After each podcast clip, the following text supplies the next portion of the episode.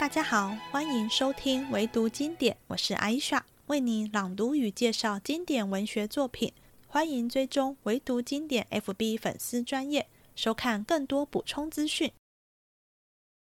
在开始之前，我们先简短说一下这一回的故事。秦可卿过世后，是停灵七七四十九日才出殡下葬的。这四十九日，除了从头七到尾七这每个七的大日子，其他日子也都一直有亲友从各处前来吊丧。像贾家这种延续好几代的世家大族，不但族中人丁兴旺，官场上人际往来又极多。宁府里天天人来人往，官去官来，人多事杂。上一回因女主人尤氏卧病不出。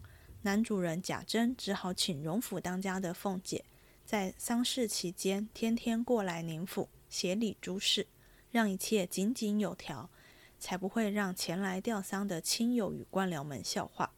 这一回，我们看到凤姐怎么一步步建立制度与管理上百个员工，以及借由打点好每件大小事，展现她自家的才能。别忘了，此时的凤姐也不过二十岁上下。这一回明显可亲的丧事盛大，实则衬托凤姐管理之能，让可亲丧事圆满结束。出殡时，有一位年轻的小王爷北静王登场了。他只比宝玉大几岁，与宝玉出世就很喜欢宝玉的人品，想与之结交。这位王爷后来在贾家抄家时，也极力周全维护。这是后话。除了丧事。还发生了另一件大事，就是林黛玉的父亲林如海在黛玉的陪伴下病逝了。此时黛玉尚未成年，在短短几年内先后送走父母亲，又无亲兄弟姐妹可依，心境之凄凉可想而知。这也代表从此以后，黛玉不再客居贾府，而是以孤女的身份真正在贾家住下了。第十四回，林如海临返苏州郡，贾宝玉入夜北静王。话说宁国府中都总管赖生闻知里面委请了凤姐，因传其同事人等说道：“如今请了西府里莲二奶奶管理内事，倘或她来支取东西或是说话，小心伺候才好。”每日大家早来晚散，宁可辛苦这一个月，过后再歇息，别把老脸面扔了。那是个有名的烈货，脸酸心硬，一时恼了，不认人的。众人都道说的是。又有一个笑道：“论理，我们里头也得他来整治整治，都特不像了。”正说着，只见来旺媳妇拿了对牌来领成文金文榜纸，票上开着数目。众人连忙让座倒茶，一面命人按数取纸。来旺抱着，同来旺媳妇一路来至仪门，方交与来望媳妇自己抱进去了。凤姐即命彩明盯造册簿，时时传了赖生媳妇要加口花名册检视，又限明日一早传其家人媳妇进府听差，大概点了一点数目单册。问了赖生媳妇几句话，便坐车回家。至次日卯正二刻，便过来了。那宁国府中老婆媳妇早已到齐，只见凤姐和赖生媳妇分派众人执事，不敢擅入，在窗外打听。听见凤姐和赖生媳妇道：“寄托了我，我就说不得要讨你们嫌了。我可比不得你们奶奶好心儿，诸事由得你们。”再别说你们这府里原是这么样的话，如今可要依着我行，错我一点儿，管不得谁是有脸的，谁是没脸的，以立清白处置。说罢，便吩咐彩民念花名册，按名一个一个叫进来看事。一时看完，又吩咐道：“这二十个分作两班，一班十个，每日在内单管亲友来往倒茶，别的事不用管。”这二十个也分作两班，每日单管本家亲戚茶饭，也不管别的事。这四十个人也分作两班，单在灵前上香、添油、挂幔、守灵、供饭、供茶，随其举哀，也不管别的事。这四个人专在内茶房收管杯碟茶器，要少了一件，四人分赔。这四个人单管酒饭器皿，少一件也是分赔。这八个人单管收祭礼，这八个人单管各处灯油蜡烛纸扎。我一总支了来，交给你们八个人，然后按我的数儿往各处分派。这二十个每日轮流各处上夜，照管门户，监察火烛，打扫地方。这下剩的暗房分开，某人守某处，某处所有桌椅鼓万起，至于弹和毯子等物，一草一苗，或丢或坏，就问这看守的赔补。赖生家的每日蓝总检视，或有偷懒的、赌钱、吃酒、打架、拌嘴的，立刻拿了来回我。你要寻情，叫我查出来，三四辈子的老脸就顾不成了。如今都有了定规。以后哪一行乱了，只和那一行算账。素日跟我的人，随身具有钟表，不论大小事，皆有一定的时刻。横竖你们上房里也有时辰钟。卯正二刻，我来点卯；巳正吃早饭，凡有领牌回事，只在午初二刻。虚初烧过黄昏纸，我亲到各处查一遍回来。上夜交明钥匙，第二日还是卯正二刻过来。说不得，咱们大家辛苦几日吧。试完了，你们大爷自然赏你们。说毕，又吩咐按数发茶叶、油烛、鸡毛毯子、条轴等物，一面又搬取家伙、桌围、椅搭、坐入、毡席、弹劾、脚踏之类，一面交发，一面提笔登记。某人管某处，某人领物件，开得十分清楚。众人领了去。也都有了投奔，不似先时只捡便宜的做，剩下苦差没个招揽。各房中也不能趁乱迷失东西，便是人来客去，也都安静了，不比先前混乱无头绪。一切偷安窃取等弊，一概都捐了。凤姐自己危重力行，心中十分得意。因见尤氏犯病，贾珍也过于悲哀，不大进饮食。自己每日从那府中熬了各样细粥、精美小菜，令人送过来。贾珍也另外吩咐每日送上等菜到报下内，单与凤姐。凤姐不畏勤劳，天天按时刻过来点卯理事，独在报下内起坐，不与众妯娌合群，便有女眷来往，也不迎送。这日乃五七，正午日上。那应父僧正开方破狱，传灯照王。参言君居都鬼，延请地藏王开金桥，引床幡。那道士们正扶张生表，朝三清后玉帝。禅僧们行香放焰口，拜水忏。又有十二众青年尼僧，搭绣衣，踏红鞋，在灵前默诵接引诸咒，十分热闹。那凤姐知道今日的客不少，尹正便起来梳洗，即收拾完备，更衣冠手，喝了几口奶子，漱口已毕，正是卯正二刻了。来望媳妇率领众人伺候已久，凤姐出至厅前，上了轿，前面一对明角灯，上写“荣国府”三个大字，来至宁府大门首，门灯朗挂，两边一色错灯。照如白昼，白汪汪穿笑佳人，两行势立，请车至正门上，小厮退去，众媳妇上来接起车帘。凤姐下了车，一手扶着风儿，两个媳妇执着手把灯照着，簇拥凤姐进来。宁府诸媳妇迎着请安。凤姐款步入惠芳园中登仙阁灵前，一见棺材。那眼泪恰似断线之珠，滚将下来。院中多少小厮垂手侍立，伺候烧纸。凤姐吩咐一声：“贡茶烧纸。”只听一棒锣鸣，珠乐齐奏。早有人请过一张大圈椅来，放在灵前。凤姐坐下，放声大哭。于是里外上下男女都皆声嚎哭。贾珍有事忙令人劝止，凤姐才止住了哭。来望媳妇倒茶漱口毕，方起身别了族中诸人，自入报下来。按名查点各项人数，俱已到齐，只有迎送亲友上的一人未到。即令传来，那人惶恐。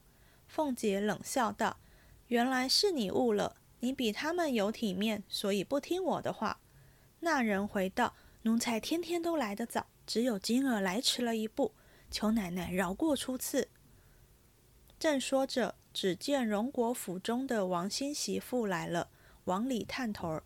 凤姐且不发放这人，却问王新媳妇：“来做什么？”王新家的近前说：“领牌取线，打车叫网路。”说着，将帖儿递上。凤姐令彩明念道：“大轿两顶，小轿四顶，车四辆，共享大小络子若干根，每根用珠儿线若干斤。”凤姐听了。数目相合，便命彩明登记，取荣府对牌发下。王新家的去了。凤姐方欲说话，只见荣国府的四个执事人进来，都是支取东西领牌的。凤姐问他们要了帖，念过听了，一共四件，应值两件道：“这个开销错了，再算清了来领。”说着，将帖子摔下来。那二人扫兴而去。凤姐因见张才家的在旁，便问：“你有什么事？”张才家的忙取帖子回道：“就是方才车轿围子做成，领取裁缝工银若干两。”凤姐听了，收了帖子，命彩明登记，待王兴交过，得了买办的回押相符，然后与张才家的去领。一面又命念那一件，是为宝玉外书房玩具。支领买纸料糊表，凤姐听了，即命收帖儿登记，待张才家的缴清再发。凤姐便说道：“明儿他也来迟了，后儿我也来迟了，将来都没有人了。本来要饶你，只是我头一次宽了，下次就难管别人了，不如开发的好。”登时放下脸来，叫带出去打他二十板子。众人见凤姐动怒，不敢怠慢。拉出去，照数打了。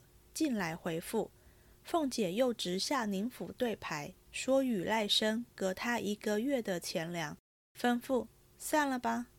众人方各自办事去了。那被打的也含羞引气而去。彼时荣宁两处理牌交牌人往来不绝，凤姐又一一开发了。于是宁府中人才知凤姐厉害。自此。俱各兢兢业业，不敢偷安，不在话下。如今且说宝玉因见人众，恐情中受委屈，遂同他往凤姐处坐坐。凤姐正吃饭，见他们来了，笑道：“好长腿子，快上来吧。”宝玉道：“我们偏了。”凤姐道：“在这边外头吃的，还是那边吃的？”宝玉道：“从那些混人吃什么？”还是那边跟着老太太吃了来的。说着，一面归坐。凤姐饭毕，就有宁府一个媳妇来领牌，为支取香灯。凤姐笑道：“我算着你今日该来支取，想是忘了，要终究忘了，自然是你包出来，都便宜了我。”那媳妇笑道：“何尝不是忘了？方才想起来，再迟一步也领不成了。”说毕，领牌而去。一时登记交牌，秦钟英笑道：“你们两府里都是这牌，倘别人私照一个，支了银子去，怎么好？”凤姐笑道：“依你说，都没王法了。”宝玉因问道：“怎么咱们家没人来领牌子织东西？”凤姐道：“他们来领的时候，你还做梦呢。我且问你，你们多早晚才念夜书呢？”宝玉道：“巴不得今日就念才好。”只是他们不快给收拾书房，也是没法儿。凤姐笑道：“你请我请人包管就快了。”宝玉道：“你也不中用，他们该做到那里的时候，自然有了。”凤姐道：“就是他们做，也得要东西，搁不住我不给对牌是男的。”宝玉听说，便挨向凤姐身上，立刻要牌，说：“好姐姐，给他们牌，好支东西去收拾。”凤姐道。我罚的身上生痛，还搁得住你这么揉搓？你放心吧，今儿才领了表胡子去了，他们该要的还等叫去呢，可不傻了。宝玉不信，凤姐便叫彩明查册子给他看。正闹着，人来回，苏州去的昭儿来了。凤姐急命叫进来，昭儿打千儿请安。凤姐便问：“回来做什么？”昭儿道：“二爷打发回来的。林姑老爷是九月初三四时末的。二爷带了林姑娘同送林姑老爷的灵到苏州，大约赶年底回来。二爷打发奴才来报个信儿，请安，讨老太太的事下，还瞧瞧奶奶家里好，叫把大毛衣裳带几件去。”凤姐道：“你见过别人没有？”昭儿道：“都见过了。”说毕，连忙退出。凤姐向宝玉笑道：“你林妹妹可在咱们家住场了。”宝玉道：“了不得！想来这几日她不知哭的怎么样呢？”说着，蹙眉长叹。凤姐见昭儿回来，因当着人不及细问贾琏，心中七上八下，但要回去，奈事未毕。少不得耐到晚上回来，又叫进昭儿来细问一路平安，连夜打点大毛衣服，和平儿亲自检点收拾，再细细追想所需何物，一并包裹交给昭儿，又细细儿的吩咐昭儿，在外好生小心些服侍，别惹你二爷生气。时常劝他少喝酒，别勾引他认的混账女人。我知道了，回来打折了你的腿。昭儿笑着答应出去。那时天已四更，睡下不觉早，又天明，忙梳洗过宁府来。那贾珍因见发引日近，亲自坐车带了阴阳生往铁槛寺来踏看祭灵之所，又一一嘱咐住持色空，好生预备新鲜陈设，多请名僧以备接灵使用。色空忙备晚斋。贾珍也无心茶饭，因天晚不及进城，就在进室胡乱歇了一夜。次日一早，赶忙的进城来料理出殡之事，一面又派人先往铁槛寺，连夜另外修饰停灵之处，并除茶等项，接领人口。凤姐见发引日期在耳，也预先逐细分派料理。一面又派荣府中车轿人从跟王夫人送殡，又顾自己送殡去站下处。木金正值上国公告命亡故，邢王二夫人又去吊祭送殡。西安郡王妃华诞送寿礼，又有胞兄王人连家眷回南，一面写家信并带往之物，又兼迎春染疾，每日请医服药、看医生的祈帖。讲论正源，斟酌要案，各事冗杂，亦难尽述。因此忙得凤姐茶饭无心，坐卧不宁。到了宁府里，这边荣府的人跟着；回到荣府里，那边宁府的人又跟着。凤姐虽然如此之忙，只因素性好胜，唯恐落人褒贬，故费尽精神，筹划得十分整齐。于是。和族中上下无不称叹。这日半宿之戏，亲朋满座，尤氏独卧于内室，一切张罗款待都是凤姐一人周全承应。和族中虽有许多妯娌，也有言语顿拙的，也有举止轻浮的，也有修口修脚不惯见人的，也有巨贵却官的，越显得凤姐洒爽风流，点则俊雅。真是万绿丛中一点红了，哪里还把众人放在眼里，挥霍指示，任其所为。那一夜中，灯明火彩，客送官迎，百般热闹，自不用说。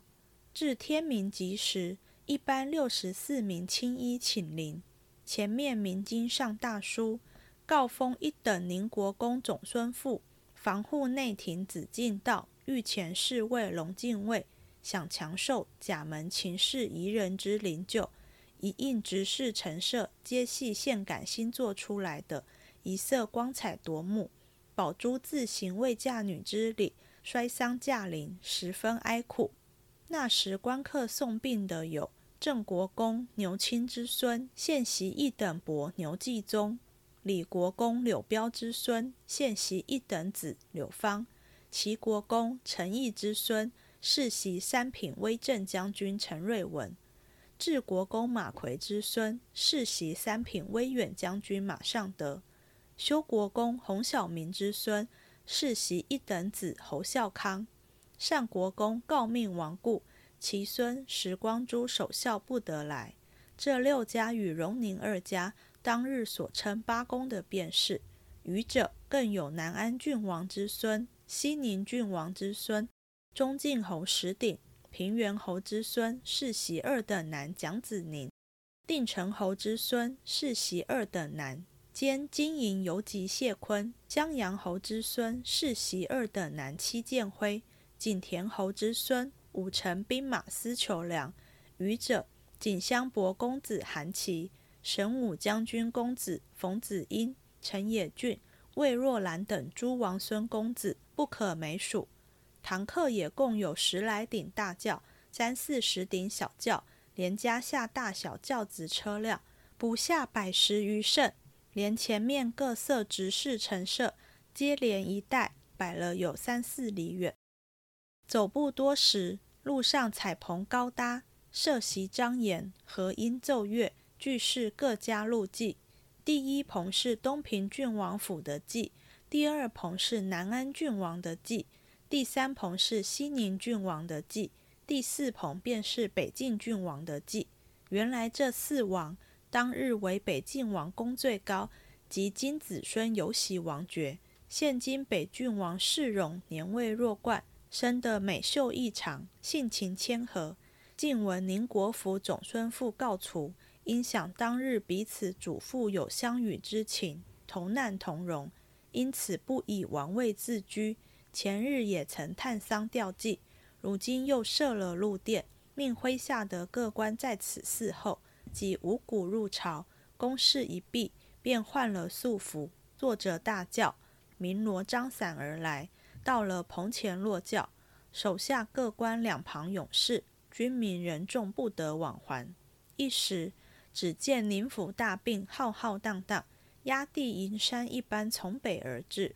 早有宁府开路传事人报与贾珍，贾珍即命前面执事扎住，同贾赦、贾政三人连忙迎上来，以国礼相见。北晋王教内欠身，含笑打礼，仍以世交称呼接待，并不自大。贾珍道：“犬父之丧，累蒙郡驾下临，应身辈何以克当？”北晋王笑道。世交质疑何出此言，遂回头令长府官主祭代殿，贾赦等一旁还礼，复亲身来谢。北晋王十分谦逊，因问贾政道：“哪一位是贤玉儿诞者？久欲一见为快，今日一定在此，何不请来？”贾政忙退下来，命宝玉更衣，领他前来谒见。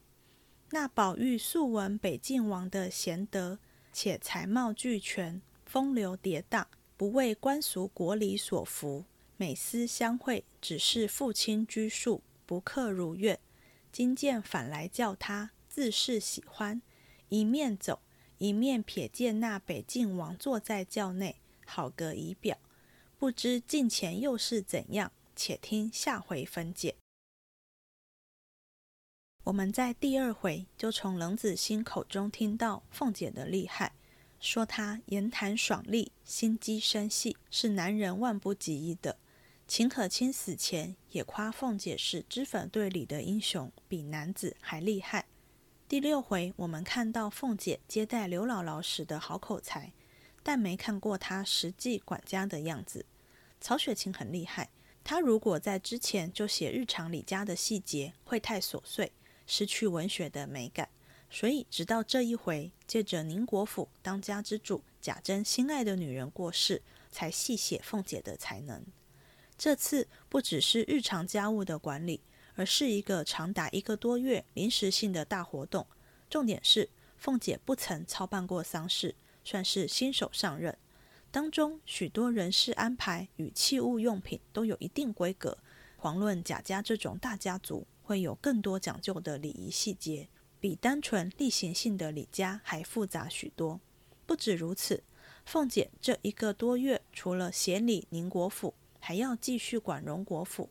上至亲友官僚红白场子的打点与娘家人的往来，下至贾家家人生病，从请医到用药等细节，都没有其他代理人可分担。我们仔细看看凤姐是怎么完成贾珍所托的。要管好这么多人跟事，不可能只靠会骂人的胸襟，还是要靠做事的方法，也就是 SOP。这一堂这一回简直是一堂专业经理人教战手册的文学版。贾珍之所以会找凤姐来协助，就是因为家里没人当家理事，乱成一团。因此，凤姐上任前第一件事就是先理清楚宁国府的问题。在十三回末，她列出五大问题。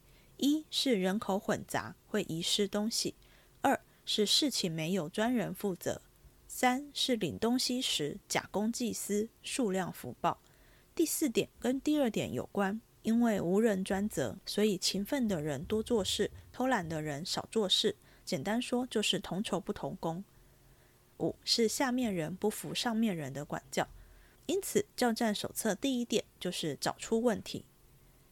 新官上任第一天，凤姐就把丑话说在前面了，表明既然要管你们，就注定要让你们讨厌。老娘也不怕被你们讨厌，目的只有一个，就是把老板贾珍交办的这丧事体体面面、顺顺利利的办完。一方面也是贾珍充分授权，要凤姐依他在荣国府的处事治理宁府；二方面，就算贾珍不说，凤姐光看贾珍怎么撒钱办这丧事。也知道贾珍只在意是否圆满完成，过程是不在意的，因此他也只以结果论。弄清楚老板真正在意的，自然就知道可以怎么做事了。宁国府的五大问题其实就是没制度，因此教战手册第二点就是建立制度。凤姐上任的第一件工作就是一个个点名认识员工，然后分组分派任务。刚节目中有听到。每组的任务都很单纯，只负责一个环节。例如，某组只负责倒茶给客人，另一组只负责收祭礼等等。这样出问题时，很快就能找到专职的人厘清。大家刚刚边听时，有没有顺便算一下，总共有多少员工呢？单单可以算得出来的，就有一百二十四人，剩下还有一些分派工作但数量不明的人。而且这些还只是已婚的女性仆役，没算他们的先生。他们跟他们的先生都是府中正职专任的员工，不像现在许多餐厅会在婚宴定席较满的日子，另外聘请临时的兼职人员来支援。这些协助丧礼工作的人都只是一般的已婚女性仆役，不是在主子身边贴身伺候的未婚丫鬟。而宁国府有几个主子呢？扣掉住到外面道观的贾静跟刚过世的秦可卿，总共也不过贾珍、尤氏与贾蓉三人而已。就算加回贾静跟秦可卿，五个人的日常生活就有上百位仆役伺候，日子过得真是舒爽。宁国府只一房就有上百位下人，荣国府更不用说了。贾母以下有两个儿子，这对兄弟也各有成家生子的下一代，想想。得要多少人伺候？凤姐天天就在管理这好几百人。除了工作的分派安排，还需定定共同的作息时间。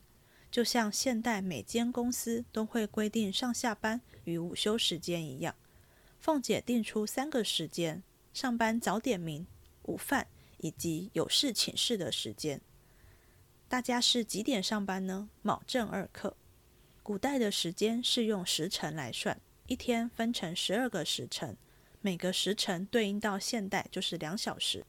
从晚上十一点子时开始算第一个时辰，卯时是第四个时辰，也就是早上五点到七点的时间。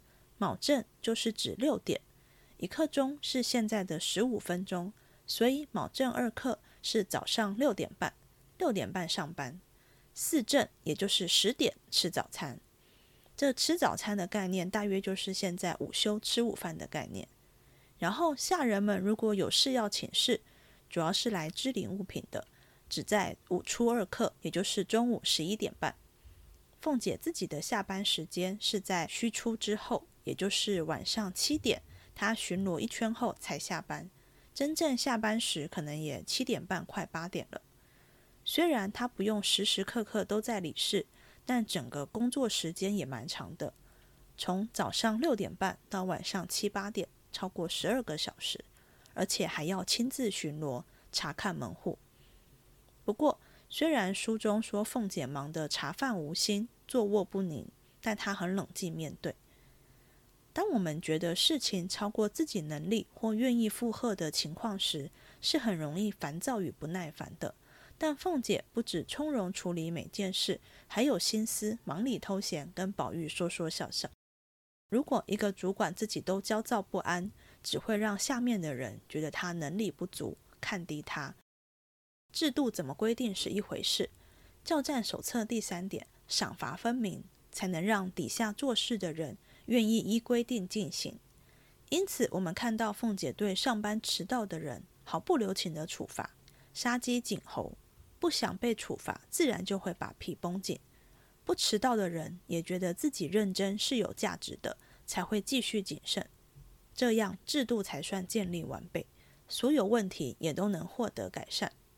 处罚员工时，凤姐还玩了心理战。当人知道要被处罚，但不知要怎么被罚时，等越久，心里会越错。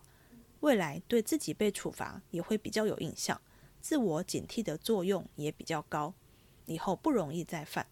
因此，凤姐顺势借着有其他人来回事，暂且不处理，就让他在旁边等等等。大家还记得第六回刘姥姥来荣国府打秋风？凤姐是以王夫人的名义，而不是自己的名义，给了她二十两银子吗？这一回，凤姐也是这么跟宁国府的下人们说：“说他们辛苦这一个月，把事做好，真正的大老板贾珍自然会犒赏他们。他没用自己的名义做好人，借机收买下人，让他们服从管束，摆明他们是替贾珍办事，不是替他王熙凤办事。”这种不抢功、会替老板做面子的人就是厉害。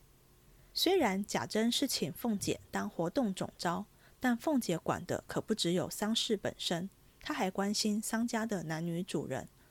书中说，有事因为生病胃口不好，贾珍也因为过于悲伤食不下咽，所以凤姐天天从荣国府带来各样精细的粥与小菜，变换着花样与口味。希望能增加他们的食欲，这就是把心机用在很好的地方。丧事办得周全，除了是对死者的心意，更重要的是给外人看的面子。关照丧家的饮食起居，才是自家人知道的里子。面子里子都兼顾，难怪他能担此重任。这一回，除了展现凤姐的才能，也写出她的个性。传统上做妻。除了最大的头七与尾七，各地风俗不同，所以不同期的做法与重要程度也不同。在书中，五七之期是个比较大的日子，因此特别写了这一天。凤姐一进宁府，到可亲灵前就开始哭丧，哭得之哀戚，以致丧家要出面劝止。这当然是仪式的一部分，但也要她哭得出来，符合仪式的期望。仪式结束后，凤姐就开始上班了，整个很进入状况，完全没有受到林前情绪的影响。后来，当下人来报林如海过世的消息时，凤姐见宝玉在侧，她知道宝玉会替黛玉伤心与担心，为了转移她的忧虑，还笑着说：“黛玉从此就能在贾家住下了，而不是之前的客居，随时都有可能离开回林家。”这招在黛玉初到贾府时。凤姐借着夸黛玉有多好，让自己都忘了照顾贾母的心情时，就用过一次。当时贾母听了凤姐的话，就转悲为喜。一方面当然是凤姐的话说到点上，二方面也是贾母知道凤姐的心意，有点顺势而为。但宝玉年轻，没有贾母事故，因此听了凤姐这样说，并没有转悲为喜，而是继续担心黛玉这些日子不知道会有多伤心。从可卿过世到七七做完出殡，整整四十九天，有事都卧病在内。但她又不是林黛玉，在这之前也没听说她体虚易病，偏偏媳妇一死就病，一路病到丧事结束。她的病也不是贾珍那样伤心过度所致，这不是摆明了装病吗？这件事我们在上一集节目有聊到，这回更能坐实这样的说法，也算得上是这场世纪丧礼的一件小插曲吧。